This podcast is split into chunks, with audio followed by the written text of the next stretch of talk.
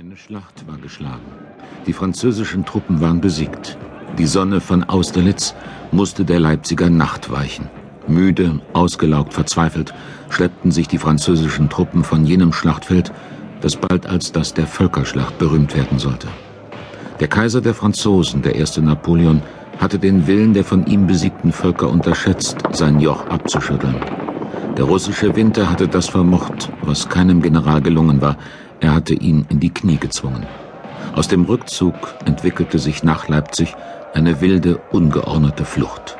Hé, mon vieux Hé, Capitaine Capitaine Venez Ici Kolbenschläge krachten gegen die Tür des einfachen Bauernhauses am Rande der Stadt Leipzig. Die verdreckten Husaren sprangen von ihren Pferden. Ihre Uniformen waren kaum noch zu erkennen, die Mehrzahl von ihnen war zumindest leicht verwundet. Auf einer Bahre wurden zwei Schwerverletzte transportiert, die sie stöhnend aufbäumten. Ouvrez Vite Die Tür splitterte und hing schließlich nur noch lose in den Angeln. Die Soldaten drangen in die Karte ein, rissen alle Schränke und Truhen auf, doch sie fanden nichts Essbares. Die Räume waren menschenleer, die Bewohner schon lange geflohen oder getötet. Rien, Capitaine Rien Parbleu Sale Boche Alors on part, les enfants Zwei der Husaren warfen brennende Fackeln in die Karte. Das Holz fing sofort Feuer. Prasselnd brannte das Haus bis auf die Grundmauern nieder.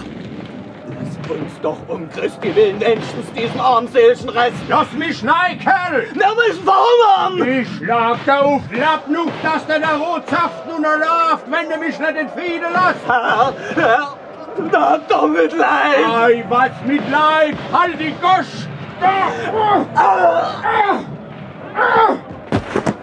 Der Bauer brach zusammen. Die badischen Soldaten, Marodeure eher als eine regelrechte Truppe, drangen in das Haus ein, griffen sich die wenigen Mehlreste, durchwühlten alle Schränke und Truhen, um noch mehr an Essbarem zu finden, aber ohne Erfolg. Wütend machten sie sich daran, vor den Augen der wimmernden Kinder und der angstvollen Eltern das ärmliche Mobiliar zu zerschlagen. Da stand plötzlich ein hochgewachsener Mann in staubigem Reisepaletot in der Tür und donnerte die Soldaten an. Hört sofort auf! Elende Mörderbande! Ist das alles, was ihr könnt? Wehrlose Bauern zusammenschlagen? Die Soldaten fuhren herum. Bedrohlich näherten sie sich dem mutigen Manne. Ei, wen haben wir denn du? Was willst denn du, elendiger Kerl? Wer ist euer Offizier? Den sollst du mal gleich kennenlernen, hä? Uff! Hack den Kerl da! Aber geht mir nicht zu sanft mit ihm um! Los, Allah!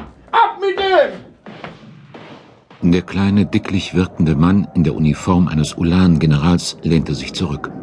Prüfend betrachtete er den hochgewachsenen Zivilisten, der ihm gegenüberstand und in seiner Haltung keinerlei Ängstlichkeit oder Unsicherheit erkennen ließ. So, so. Falk, also heißen Sie. Sagte der General in seiner langsamen, gepflegten, nur einen Hauch von Akzent erkennen lassenden Ausdrucksweise.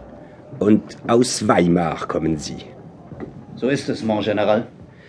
Bleiben Sie ruhig in Ihrem heimatlichen Idiom, Herr Falk. Ich habe Ihre Sprache gelernt, als ich Adjutant am Hofe des badischen Großherzogs war. Mein heimatliches Idiom, Herr General, wie Sie es auszudrücken belieben, würden Sie wohl kaum verstehen. Ich komme aus Danzig. Also, Herr Falk, haben Sie eigentlich auch einen Vornamen? Sogar zwei. Johannes und Daniel. Also, Herr Johannes Daniel Falk, was hat Sie bewogen, sich gewissermaßen äh, getreu einem Ihrer Namenspatrone in diese unsere Löwengrube zu begeben? Herr General, seit die große Schlacht geschlagen wurde, ziehen Truppen, Ihre Truppen, raubend und mordend durch unser Land. Es ist Krieg. Ein Krieg, den Sie uns aufgezwungen haben. Der General stockte in seiner Antwort, dann lächelte er schmal. Wie man es nimmt, vergessen Sie nicht, Herr Johannes Daniel Falk, dass Ihre Truppen es waren, die über unser Land hergefallen sind, als man uns wehrlos wähnte. Rechtfertigt das das andere? Und was also wollen Sie?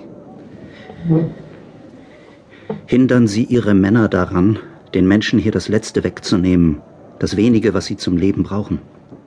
Zum Überleben, Herr General. Verhindern Sie, dass Ihre Soldaten zu zu Mordbrennern werden. sie.